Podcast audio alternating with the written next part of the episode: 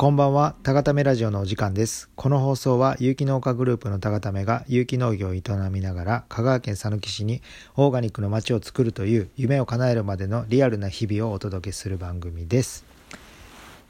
えー、本日はですね、えー、あやさんに、新メンバーのあやさんに、ラジオで何か喋、えー、ってほしいことがありますか？なんかネタくださいっていうことを、えー、聞きましたら、あの僕が有機農業有機農業を始めるきっかけじゃないですけど初めどういうきっかけで興味を持ってどういうふうに農業に農業を始めたのかを、まあ、ちょっと聞いてみたいということでしたので今日はそのことについてちょっとお話しさせていただこうと思います。えー、このラジオでも話したことがあるんですけどもそもそも僕が有機農業に興味を持ったのは、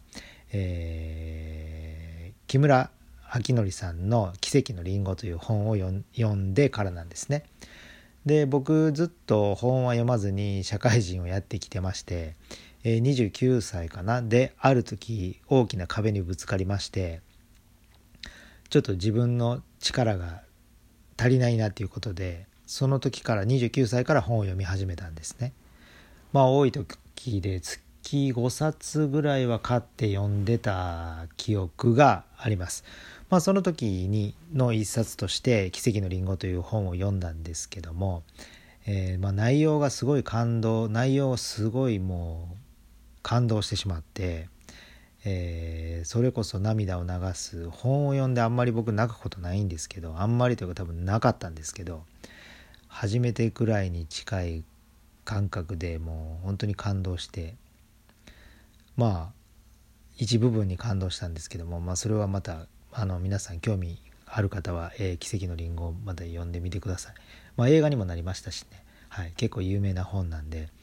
まあ、でそれで、えーとまあ、そこが無農薬野菜に有機栽培というものに興味を持ったきっかけですね。それで無農薬野菜関連の本も、えー、そこから何冊か読み、えー、ただ僕の周りにまあ僕その時まだ飲食業界にいたんですけども僕の周りにまだ無農薬野菜っていうものがなくてまあアンテナを張ってなかったんでねはい。そんな手に入れられることもなく月日が流れてまあ一回あの五名の方にえー、よくしてくれてるシェフの方に連れて行ってもらってそこで無農薬野菜を多分一回見させてもらったんですけどもそれもまたそこまで何て言うんですかね広がることなくまた月日が流れて、まあ、実際多分ね独立して焼き鳥屋で修行して独立してから本格的にその有機野菜というものを、えー、と関わっていくことになるんですけども確かさやちゃんのお知り合いの方にその春日水神市場さんに野菜を卸してる有機農家さんがいるっていうことを知り、えーと、教えてもらいまして、えー、アポ取って畑まで、えー、会いに行ったっていうのが最初だったと思いますね。はい、でそこからまた、えー、水神市場さんで気になったお野菜があったら、まあ、その方に紹介していただいたりしながら、えー、いろんな農家の方と出会い畑に行かせてもらってネットワークじゃないですけどいろんな農家さんと知り合いになることができまして、えー、で自分が焼き鳥屋をやってる時に、えー、そのお野菜を使わせていただいていました。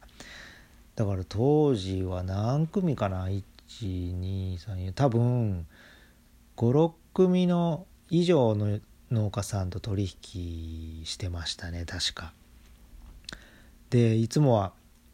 焼き鳥屋多分焼き鳥屋自体は、えーと、6時オープンだったのかな？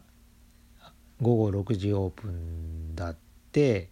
えー、と朝は多分10時から春日水神市場さんがオープンだったんで、まあ、その前かそのその前に、えーと農家さんとこ行ったり、えーまあ、春日水神市場さんでお野菜とか買った後で農家さんとこ回って、えー、お店についてそか仕込みみたいな日々を送りつつで、まあ、2年半焼き鳥屋さんでそういう野菜を使って食べてっていうなっていく中でまあ漠然といつか、えー、自分もこういうお野菜を育てたいなっていう気持ちが芽生えて、まあ、それがだんだん結構大きくなっていったんですよね。その自分で育てた野菜で、えー、お客さんをもてなしたいという気持ちが芽生えていったと同時にあの心のこもってない素材というかそのが目立ち始めて納得できない素材を使ってることがだんだんだんだんちょっと自分の中でネガティブな感情になってしまってまあそれがきっかけっていうわけではない全然ないんですけどまあまあそもそもね有機野菜っていうのは飲食店が使うには結構コストもかかりますしまして客単価の低い焼き鳥屋さんで有機野菜を使ったサラダとかももう結構もう何ですかねこだわり始めたきりがないっていう状態であってそれでまあいろいろあって2年半ぐらい経って2月1月末にまあ焼き鳥屋を閉店することになってじゃあこれからどうしようかみたいな話だったと思うんですね。まあちょっと結構前なんであまあまあそんな感じだったと思います。はい閉店した時は。でじゃあ農業やろうかみたいな。さやちゃんさやちゃんが農業妻のさやちゃんが農業したいって言ったのかな。まあそこら辺は定かではないんですけど。まあね僕自身も農業やりたいなと思ったんで農業やってみたいなって思ったんでまあそんな感じで店も閉めたしえっ、ー、と知り合いのまあまあ取引してた中でその讃岐市小田今こここのここにいた農家さんに教えてもらいたいっていう教えてもらえませんかというお願いをしてまあ快く引き受けてくれたので引き受けてくださったのでじゃあとりあえずえっ、と家がね見つかってなかったんでとりあえず通わせてくださいっていうことで、えー、高松から通ってたんですね多分車で。2月は行ける範囲でそれこそあのお店の撤退作業とかねいろんなまたことがあったんでそういうのをやりながら。で実際そこら辺で、まあ、農業しながらじゃあ農業でどうしていこうと思った時にまあさやちゃんが、えーと、リラクゼーションマッサージをしてのとこで働いた経験があったのでじゃあそれだったらオーベルジュしたいねっていう話になって自分たちで育てたお野菜やお米なんかそういうものを使って自分たちが育てて一から料理も作ってで泊まりに来ていただいた方にさやちゃんがマッサージでおもてなししてとかなんかそういうオーベルジュいいよねみたいな話で、まあ、農業をやろうかなと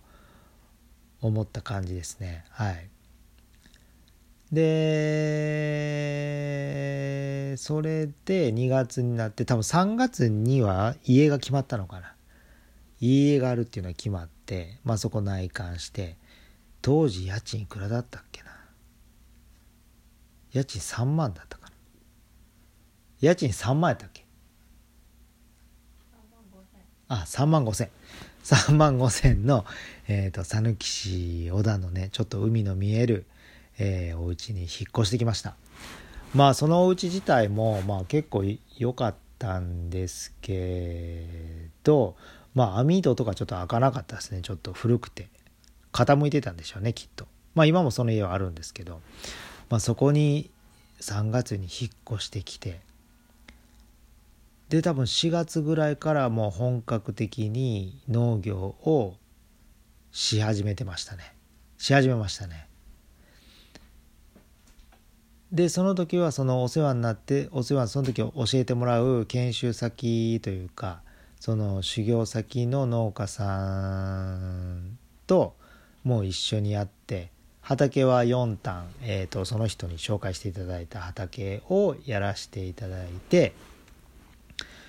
で4月からは、えー、その農家さんの野菜の収穫をして袋詰めをしてまあ配達までですよね。プラス作業をやって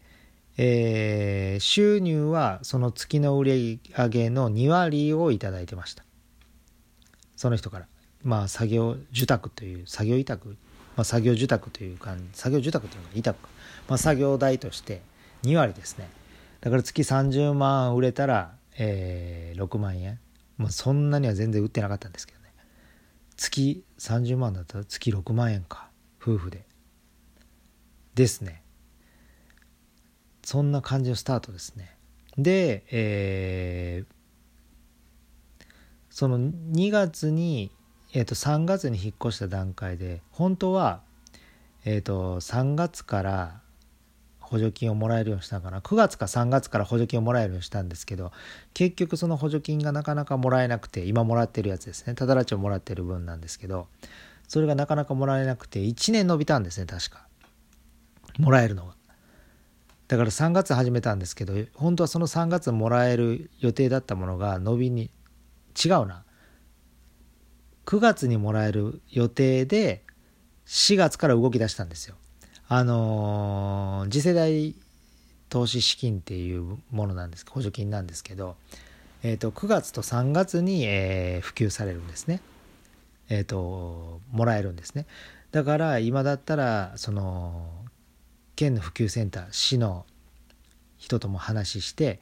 9月からもらえるようにって言って3月4月から準備してたんですね。もらえるように。あの畑を借りたりそういう申請書を出したりして。ところがどっこいなんか予算がうにゃうにゃ言われてもらえなかったんですよ。だからそれをもらい始めるの次の3月まで伸びたんですよ。